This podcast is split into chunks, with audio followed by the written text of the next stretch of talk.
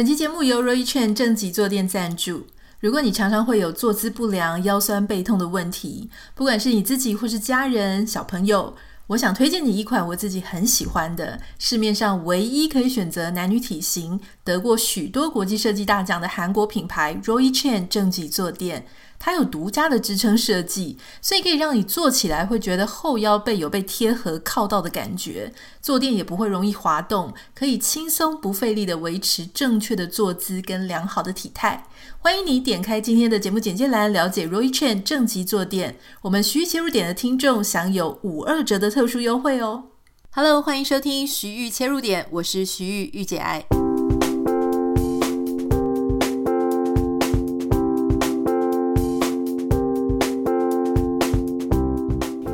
欢迎收听今天的节目。那因为我们有九成的听众是台湾的朋友们嘛，好，所以虽然我自己人住在美国，所以我们还是要常常服务很多，就是在台湾相关的新闻时事，以及我们在呃百分之十啊是落在海外的华人。那海外华人当然有大部分就是很多是台湾人或者关心台湾事情的人。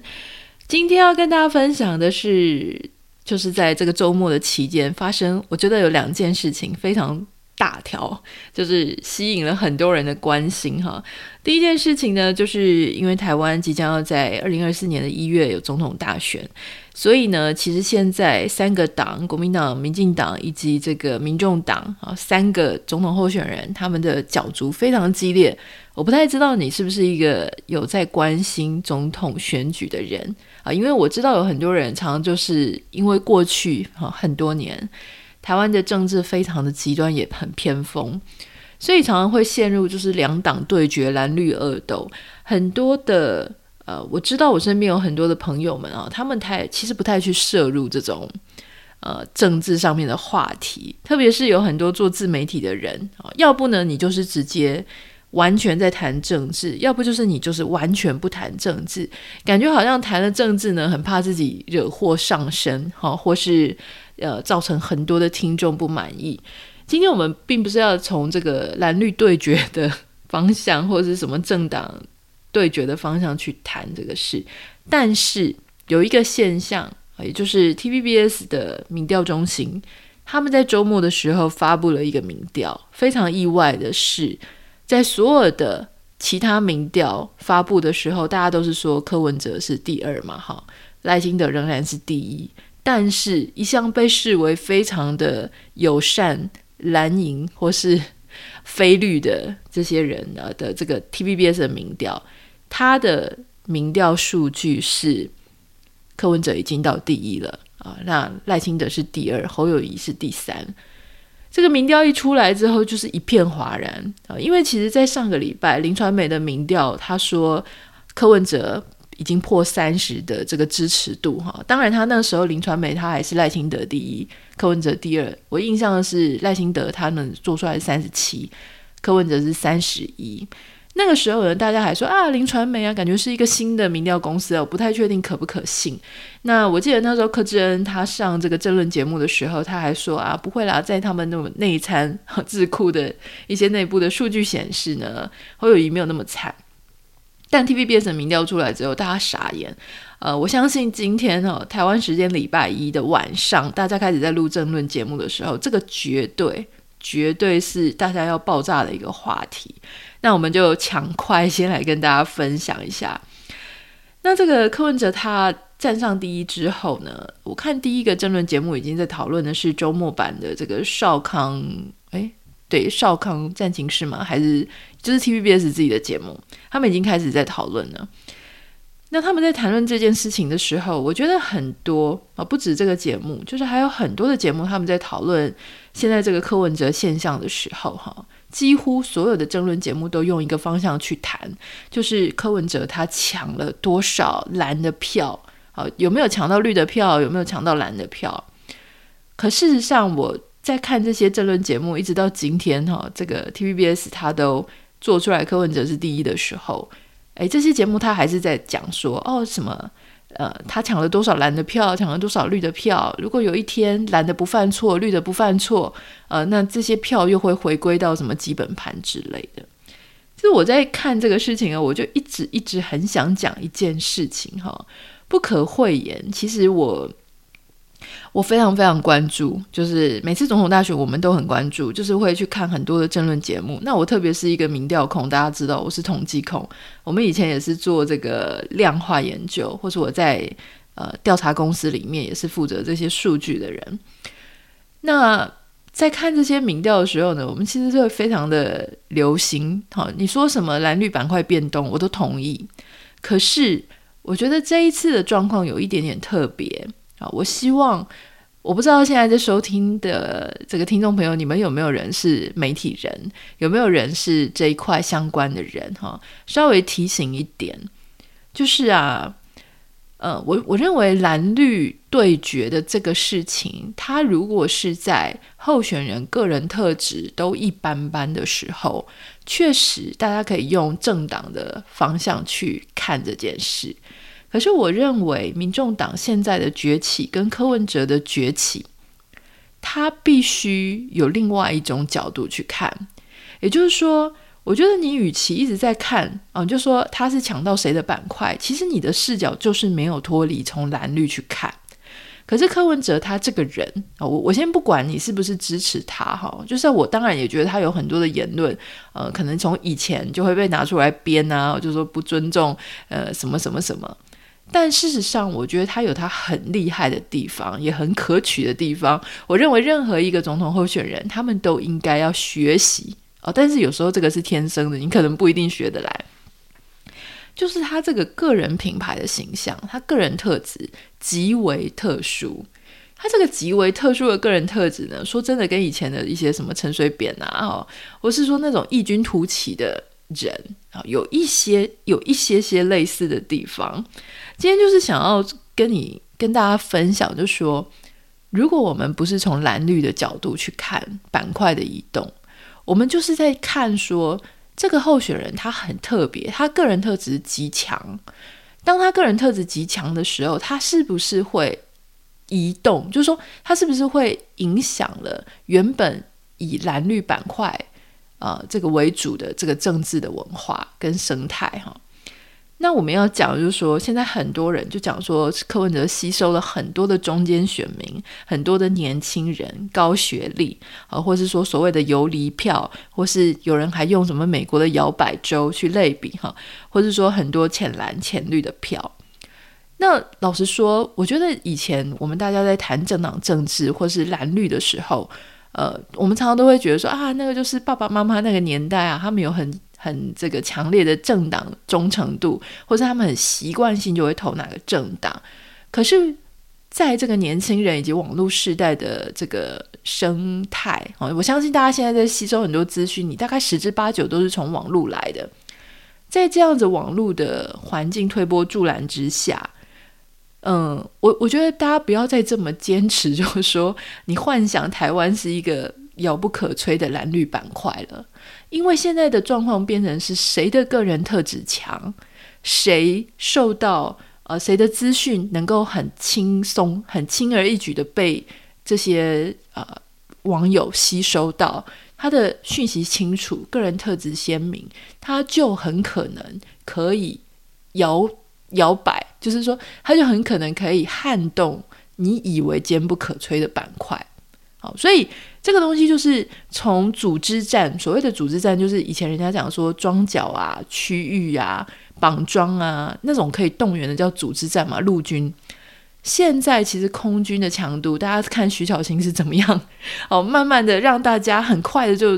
不能说慢慢又很快啊，就是说很快的让大家认识他，然后站起来。这个空军上的思维，我觉得这个东西是大家可以去看政治人物的一个品牌怎么去建立哈。在这个周末呢，我其实去参加了一个受邀啊，去参加了这个北美台商年度总会的一个活动。那我是担任演讲人，我讲的题目就是企业家的个人品牌经营。好，那这个北美台商总会就是整个北美洲的。成商啊，跟轻商，就是说，呃，就是年纪比较大的四十岁以上的这些企业家们，跟四十岁以下的企业家们，呃，也许很多是创业人，他们一个年度最重要的一个盛事啊。那我去参加，然后去谈这件事情的时候，因为我的时间只有短短的二十分钟，所以你知道，因为我们之前有谈好多好多个呃小时，或是甚至一对一的这些个人品牌的一些精华跟精髓，但是只有二十分钟的时候呢，我那一天其实就跟大家分享非常呃简短的啊、就是一些法则跟要诀。那今天我们来谈哦，就说怎么样去把这个柯文哲，他现在已经跑到第一名，他这个个人品牌的特质到底有什么样的特色的？今天想要稍微跟大家分享一下哈。这个我也不尝试了，这个是我自己浓缩的，所以以后如果你再有听到人家讲说什么两个 W 三个 S，请大家记得这个原创者就是我，其他人都是 copy 的哈。好。两个 W 跟三个 S 到底是什么样子的一个法则呢？第一个 W 就是 Who are you？你要让人家知道你是谁。好，我们在讲个人品牌的时候呢，呃，特别是针对这种已经有事业哦，就是说已经在这个社会上打滚，自己已经经营的有声有色了啊。也许你有一个 business，也许你在政治上已经有一个地位了，你要怎么样？让人家仍然是很重点的知道你是谁啊，我觉得这件事情很重要。呃，我们在谈，就是说，比方说，我我们要跟人家介绍我们自己的时候你常常有时候以前是会拿名片嘛，那我就常常遇到有很多很雷的地方，就说有人那种名片一拿出来，他就会列一大堆。像我自己就有看过，有一些大老板哈，他们已经是老板了，但又兼营做这个呃房地产中介，又是土地开发商，那同时他又有一个什么幼教机构，然后又是什么清洁公司的什么负责人，就一个名片上面非常多东西。那我另外有一个朋友哈，大家也都认识的，他是一个律师哦，法律事务所的主持人，但他同时有瑜伽的专长，是瑜伽。训练老师，同时又有红酒侍酒师的资格。那如果你想，如果假设今天他把他所有的所有的身份跟所有的斜杠全部放到一个名片上，你就会不知道他的重点在哪里，你就会不知道说我要如何认识这个人。为什么这个件事情那么重要？因为在现在资讯非常纷乱的时候，我们所有的人在接收资讯的时间有限，注意力有限，每一个人我们都在跟大家竞争什么？三件事情，我们在竞争注意力，我们在竞争记忆力，我们在竞争好感度。那这注意力、记忆力跟好感度三件事情里面呢，当然是注意力是最重要的，因为你没有注意力，他都没有注意到你，他根本记不得你。如果他记不得你，更不要说他对你有什么好感了哈。所以这三件事情呢，它是一步一步来。那你这个注意力要先放在你身上，然后接下来就是记忆度。好，那。身份就是一个非常重要，让人家先注意到你的。那现在如果说我们把它看到说这一次的总统大选没有问题，因为这三个人其实都是政坛的老将，他们并不是一个素人跑出来参选市议员，或是一个不是很有名的人跑出来选立委，你要重新认识他都不是。所以这个注意力已经有了，那接下来就是记忆力。我要怎么样让别人记住我，而且是好感度，就是记住一些好的事情。我觉得这个事情它非常的重要，所以它要靠后面几个策略来去做铺排。那但是这是第一点啊，你的身份是什么？那现在很多人就是说，其实台湾啊，很多时候这个并没有很看好那一些代职参选的人，除了说他可能就是会有很多的雷点啊，就是说，比方他一边参选的时候，他是自己的原本的领地啊，就爆发了很多事情，那他就会疲于奔命嘛。那还有一点就是说，你没有让人家觉得你很专心的在做你现在在选的这个事情。好，我觉得这个是大家的其中一个印象。我要讲，就是说我们今天在谈的，并不是说要跟你说啊，你要选谁或者谁比较好，并不是。我们今天完全就是针对一个个人品牌的形象，我们来谈。呃，总统三位总统候选人的一些状况，那特别是为什么要选在今天讲，就是因为原本大家都不看好的，呃，第三名的最小党的这个柯文哲，哎，在民调当中他翻到第一名去了，那一定他做对了什么事情嘛？那我们从这个个人品牌形象去谈这个事情。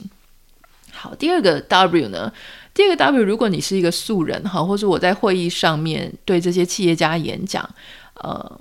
这个事情很重要哈，就是第二个 W 我会说它是 Wikipedia 维基百科，或是个人的 website。那当然用在总统候选人，那那是另外一个哈，我待会再讲。今天如果说我们就是当做一个一般听众，假设你今天是一个事业有成的老板啊，或者说你是一个曾经被媒体报道过的人，呃，其实你要知道，就是说我们台语有一句话叫做“要留一点东西，后让探听”。什么叫做留一点东西，后让探听呢？就是人家要跟你合作的时候，人家一定会在想说。诶，我想要先去了解一下这个人，他能不能够合作，他能不能够信赖，我能不能够跟他啊、这个互动再更多一点，我就会去跟朋友打听。那以前的时候，我们当然是跟左邻右舍啊，或是跟这个人的呃，跟他共事过的人啊、比方说像我们都要留在应征工作的时候，我们要留一些 reference 嘛，就他们会去做一些背景的啊、跟他跟你的朋友，跟你过去的上司做询问。那其实像。这个为什么我说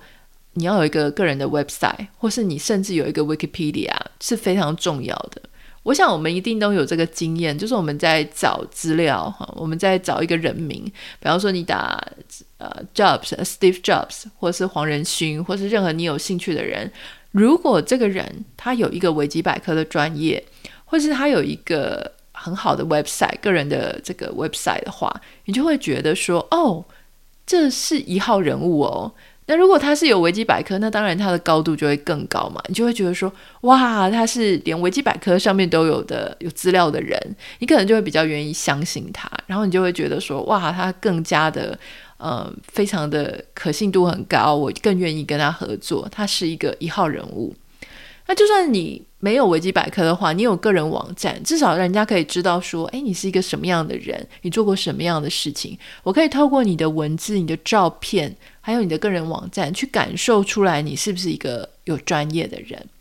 那事实上，要有个人网页的难度很低啊。那如果是要维基百科，那至少说你可能要曾经被媒体报道过。啊，他可能报道过你的个人的故事，或是报道过你的企业的相关故事，但这些事情都是可以达到的。就是你要让人家去搜寻你的时候，能看到你的相关内容，进一步的了解你。他可能不会一开始就马上相信你，但是他去搜寻资料哦，这特别是我们现在网络时代的这个媒体使用行为，我们会先去搜寻人家。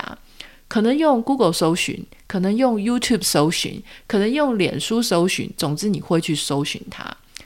那我们在讲到这个总统候选人的话呢，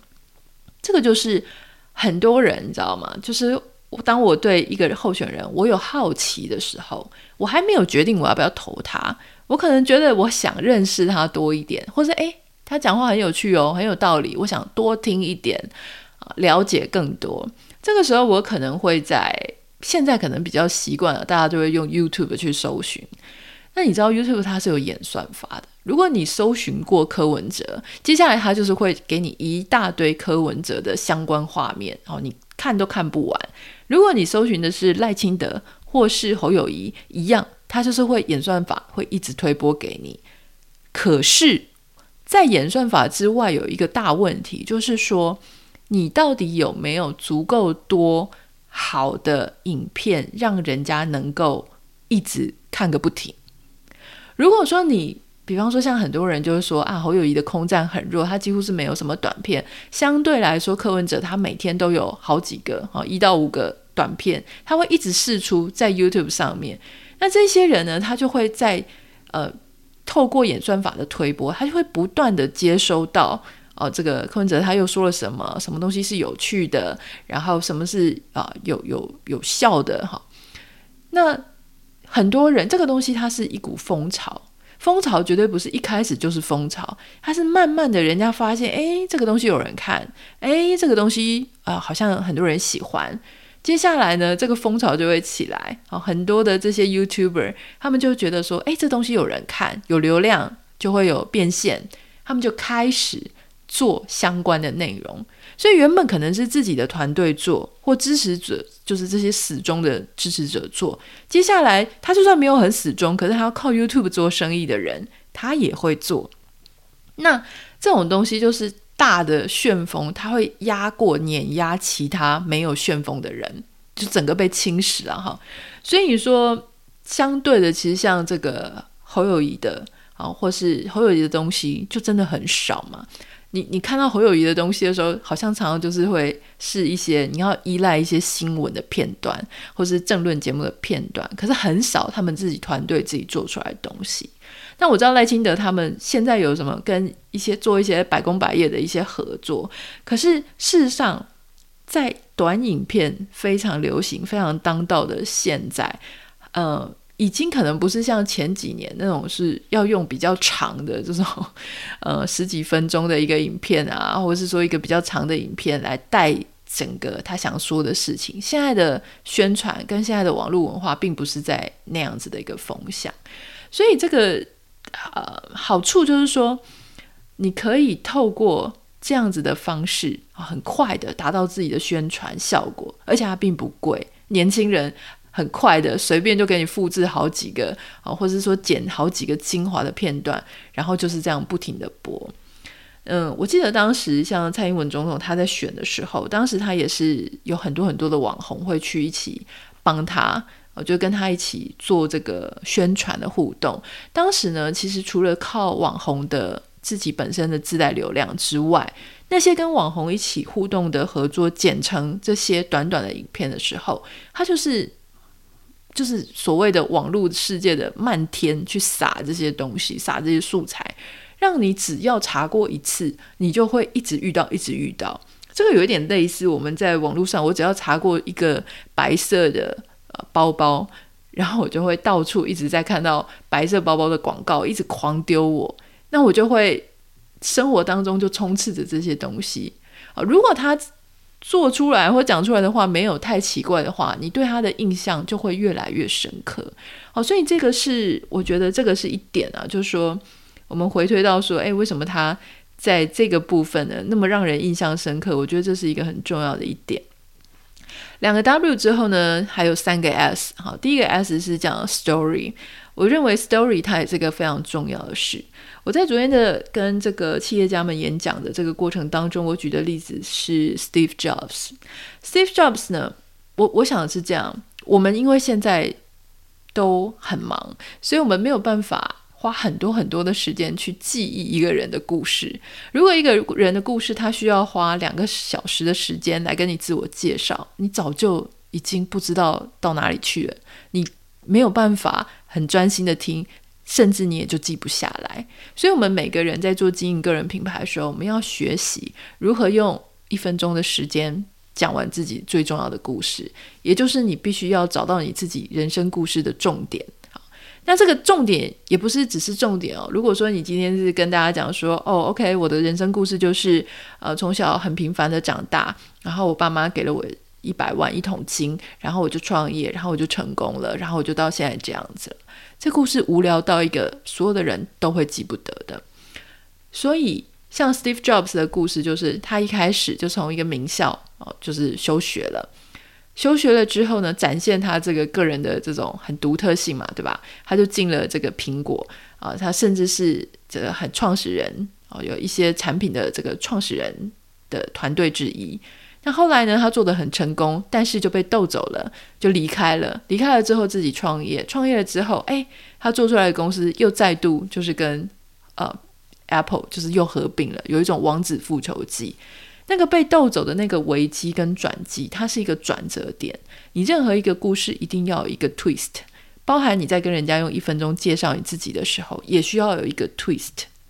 如果大家在还记得，就是说之前这个黄仁勋他到台大演讲的时候，他特别讲了一个跟 Sega 的故事啊，就是说他他们做错了，做不出来，要倒闭了，他去求 Sega 的这个啊老板，跟他说可不可以给我们机会，还是给我们钱？这个就是一个 twist，要有危机点。一个故事就算它是一分钟的故事，也要有一个危机点，快要不行了，但如何复仇成功，如何活下去？这个东西才会让人家记住。那我们现在在看三个候选人哈，三个候选人呢，说真的，我觉得赖清德跟侯友谊的故事哈，我我觉得侯友谊又相对更平一点啊，因为大家讲到他的故事，就感觉好像很一帆风顺的就上去了嘛。那就是从这个一路在做这个文官啊、武官啊，哈，就是呃一路很一一帆风顺的就上去。你说赖清德，我本来也要讲他一帆风顺，后来想说没有，因为他的危机是他们自己党内造成的，就是他曾经呃很有希望，但是后来他就是可能没有比蔡英文那个时候更受到嗯。怎么讲？就是在党内初选的时候，他就输了嘛。好，那甚至一度说，呃，党内的侧翼或者党内的一些网军有攻击他，所以这个部分呢，稍微是有一些波澜，有一些变化。但事实上，有没有造成整体大众感觉到说，哦，他很戏剧性？哎，没有，就是党内是有一些风波啦。哈，但是比侯友谊的已经有一点这个戏剧效果了。但如果是在讲柯文哲的话，柯文哲他的故事就是他原本是个医生，他根本是个政治素人。他突然之间出来选的时候呢，得到很多绿营的这个支持，可是后来又跟绿营闹翻了。闹翻了之后呢，诶，他现在反而变成一个所谓的非绿，或是没有这么绿，呃，也没有这么蓝的一些这种白的这个共主了哈。所以你看，以这个单纯就讲故事线的角度来讲，它是有起伏的。那这个起伏后面代表的符号的意涵，就是它不是绿的，它也不是蓝的，它是在你很厌恶蓝绿恶斗之后的一个选择。好，姑且不论他个人是不是真的是啊非蓝又非绿，但是这整个个人品牌的形象，它是这样子被营造出来的，所以。你知道，有时候啊，就像他自己讲的，有时候不是一根火柴它就可以引发森林大火，而是一根火柴后面有一桶汽油。那现在以他的故事来讲，他是那一根火柴。什么是一桶汽油？那一桶汽油就是大家很厌恶蓝绿恶斗。我们每次在讲到台湾的事情的时候，我们就在讲说，为什么这么让人很烦？就是因为蓝的。也不好，绿的也不好，然后觉得很没有希望，好像只能在，就是就只能去厌倦大家这样斗来斗去。所以那一桶汽油被点燃，并不是，可能不是他个人哦，当然他个人也要讲出一些料，但是可能那个后面最大给他的柴火是大家真的很反感，就是蓝绿二斗了哈。这个是这个是这个部分。好，那第二个 S 我要讲的就是所谓的 slogan 啊，slogan 就是当你讲出一个什么句子的时候，当你的话语讲出来什么时候，呃，人家会对你有印象，对你这个个人品牌有一些连接。那我想讲的事情是啊，哈，如果是以一般来说的个人品牌，我们常常会讲说，呃，以前很八股的时候，大家会说我的座右铭是什么啊？有些人就会说。座右铭就是什么“学无止境啊，不进则退啊”，什么就是很很老派的。那现在大家在讲说，我们有没有一个个人的 slogan 嘛？哈，我们就讲政治人物。呃，如果说“好好做代志”，你可能就会想到的是侯友谊啊。如果是说“莫忘天呃莫忘世上苦人多”，你就会立刻想到韩国瑜。呃，讲到谦卑，谦卑再谦卑，你可能想到的是蔡英文。就是这一些名言。他们都会让你联想到一个人，好，那有时候不是只是名言，呃，当然我们如果说一般素人，我们要去啊、开会啊，跟我们自己的朋友见面啊，或是跟学生啊，跟我们的下属去做演讲、做简报的时候，你当然可以自己设计一个 slogan。这个 slogan 要能够反映你做人做事的态度，或是你这个个人的特质。如果你是一个领导者，哈，你是一个公司的总监，你是一个公司的总经理，你可以有一句自己的 slogan，一直在提醒你的同事，啊，你是一个什么样精神的人，或是你做事情是要求如何的人。但有时候这个 slogan 它不只是一句口号，有时候它是一种沟通的表达的方式。啊，比方说，我就是一个讲话会引经据典的人，诶，这也是一个特色。有一些人，像我记得在呃，在录节目的时候，虞美人美人姐，她常常就会提到一些呃文学上啊、历史上的故事啊。苦苓老师他也是，就是这些呃前辈他们会透过他们自己在沟通的方式，常常去引一些。经典、经籍，好，或是古书上啊、历史上的人物的事情，诶，你就会觉得，诶，这个人讲话是有所本的，这个人讲话他是有内涵的，他有读书的，他知道好多好多事情。有些人在分析这个政治的一些策略上为什么好看，因为他会去讲《三国演义》，他会去讲一些西方的战争的发生的史事。当他把这些东西放到他自己的内容里面的时候，你会觉得哦，很被说服。那今天我们讲到三个这个候选人，呃，我觉得柯文哲他很特殊的一点就是他讲话，就是他回答的时候会有数据。啊，比方说你在问他说，呃，一些台湾跟中国大陆的这个经济经贸，哦，为什么我们还是仍然需要大陆的市场？他可能会讲很多数据，你可以去看他每一个问答里面都是数据，都是数字，而且我不知道是幕僚帮他准备的，还是因为有人就是智商很高 就会记得，甚至你不知道这个数据到底是不是真的。我说真的。哦，也许他讲出来，他讲错了也不一定啊。但是当你看到他在讲话的时候，他会讲出数字，诶，那就很说服人呢。所以无外乎为什么大家说什么大学以上的人，哦，就是他支持度是接近百分之五十。为什么？因为对于这一些高学历的，或可能是年轻人，他觉得他听到数字，他会觉得诶，很被说服啊。相对的，你看为什么这个侯友谊他在政大那一场演讲，他被被刁到一个不行，因为讲出来的话呢，没有数据，没有数字，都在讲一些说啊，好像以前那种课本的这种内容跟内文哈，所以我觉得这是他吃亏的一点。那赖清德他当时在台大讲的时候，我觉得有一点他也许可以做得更好哈，就是在讲那个房价的时候就。我记得那个片段，就是年轻人在问他说：“哎，为什么这些房价，呃，就是房价现在很高啊？如果你当中的话，你要怎么办？好像是这样的一个问题。”然后他就说：“大家没有发现房价现在已经在下降了吗？哦，那因为这个美国通膨的关系啊，巴拉巴拉巴拉。那时候你看到这个影片，你就会想说：有吗？台湾房价有下降吗？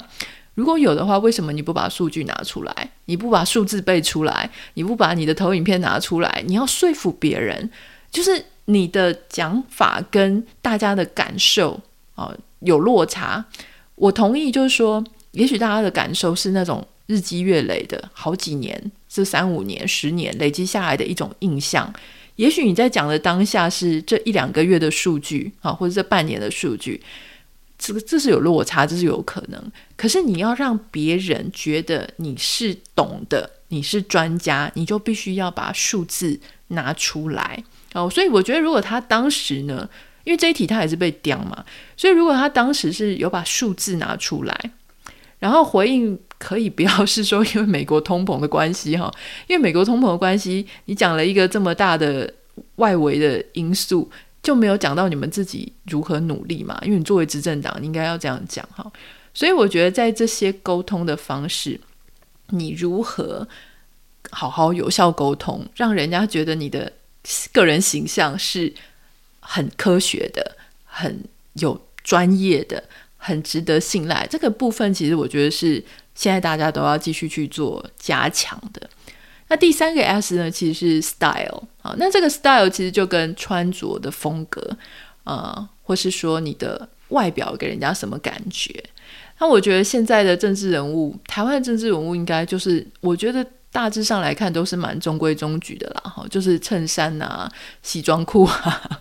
也没有什么，大家也不会从色彩，也不会从造型上面去特别的琢磨。那我只记得有一阵子，好像有那么几天，侯友谊有戴了眼镜，然后大家就说，政论节目他们就说，为什么要戴眼镜？是因为很多人都觉得他好像内涵不够，所以就要戴眼镜，然后看起来比较有呃知识，比较有气质一点，哈。诶，我觉得如果你你认为这个是一个方向，还去修正大家对你的形象，诶，我觉得这个是不错哦。就说你至少要知道说你自己缺哪一块，诶，是不是能够靠造型来弥补一下？当然，造型它不能完全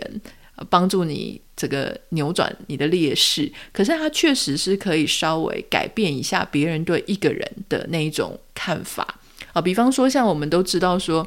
像 Steve Jobs，他就是喜欢穿那种黑色高领毛衣嘛，哈，薄毛衣吗，就是反正黑色高领上衣。那牛仔裤，你就会觉得他是一个很敏捷、能动性很强的。像科技业就很多这种啊，比方说像黄仁勋，他穿黑色的皮衣，你感觉他就是一个有冒险的、会创新的，感觉他是动作行动很迅速，随时都要准备出击的那一种人。那 Elon Musk 他虽然说有时候也是西装造型，有时候是皮衣 T 恤造型，可多半他出现的时候，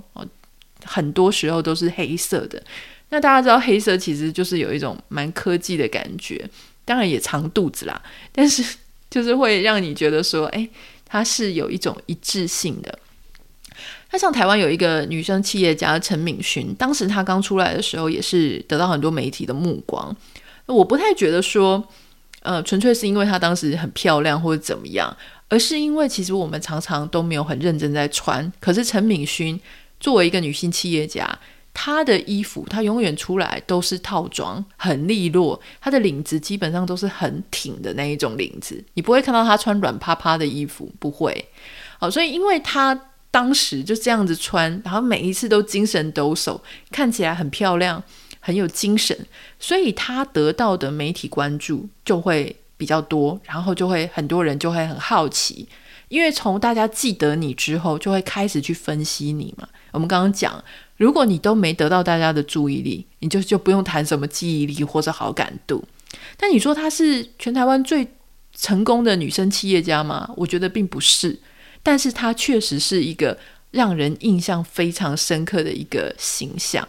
所以这个就是为什么外显的形象呢，对大家来说是这么重要啊！哈，这个是我想跟大家分享的。好，这个就是今天我稍微融合一下，我在周间的时候，呃，周末的时候去帮这个企业家们上个人品牌。那因为时间有限，所以我只能丢出两个 W 跟三个 S 的原则，稍微回应一下，就是说我们这一次的三位总统候选人，他们在目前个人品牌形象，我们所观察到的事情，稍微跟大家讨论一下，并不是说我们比较支持谁，好，但是我刚刚讲了一个小党。一个民调原本最后一名的，突然好在 TVBS 民调当中翻到第一名，他一定做对了什么事情？那从这个事情上面啊，我们从个人品牌、个人形象上面来去做这个分析。好了，今天哎，讲到这里都已经三十七分钟了哈。我本来还想讲一下佑胜翻车的事情，可是佑胜翻车这个事呢，呃，也只能说就是一个。原本很用心经营人设的一个偶像明星的翻车啦。那因为最近这个性骚扰事件实在是太多了哈。我想讲的事情有两个点啊，很快速的讲一下。第一个呢，很多人就说什么性骚扰是因为人不帅，所以性骚扰哈。什么人帅啊，什么人帅报警，人丑报警啊，或者说呃人丑性骚扰，人帅是什么？我忘记这句怎么讲了。但我想跟各位讲。你从这个例子你就知道，并不是你长得有比较好看，你的性骚扰就不是性骚扰。性骚扰它就是性骚扰，跟你长得好不好看没有关系。好，那我也看到那个童神，是不是说什么雷拉有在这个节目当中性骚扰他？我稍微看了一下那个照片哦。诶，对，我觉得童神这件事情讲出来也是一个好事，让大家知道说，我们之前不是讲了，就是很多的综艺节目。啊，女生对男生伸出咸猪手，哎，他们觉得没关系，这怎么会没关系呢？这跟性别没有，你不能因为性别，然后就认认认为人家的性骚扰不是性骚扰啊，这个事情要公平看待，对不对？好，那第二件事情呢，就是我认为佑胜他基本上就是一个被宠坏的男生。我们在很多的时候，我们在成长的过程当中，自己遇到的，别人遇到的，哈。你会发现有一些长得比较好的，或是很多也许他常常无往不利的一些人，他们就是会只顾自己的，常常会只顾自己的感受，没有去顾虑顾虑别人的感受。所以在人家在采访他的太太的时候，他就他太太就说：“我也知道我不是他的菜啊，或者什么的，为什么要这么委曲求全呢？”很多人的委曲求全，很多人的不作声，就是会。宠坏很多这些你早就该知道自己做错事情的人，早就该得到教训的。结果你看拉这么长哈，没有什么要讲的这个事情，我只是想跟大家讲说，不要以为你长得好不好，性骚扰就不是性骚扰。好喽，那这就是我们今天想要跟大家稍微分享的周一的聊天。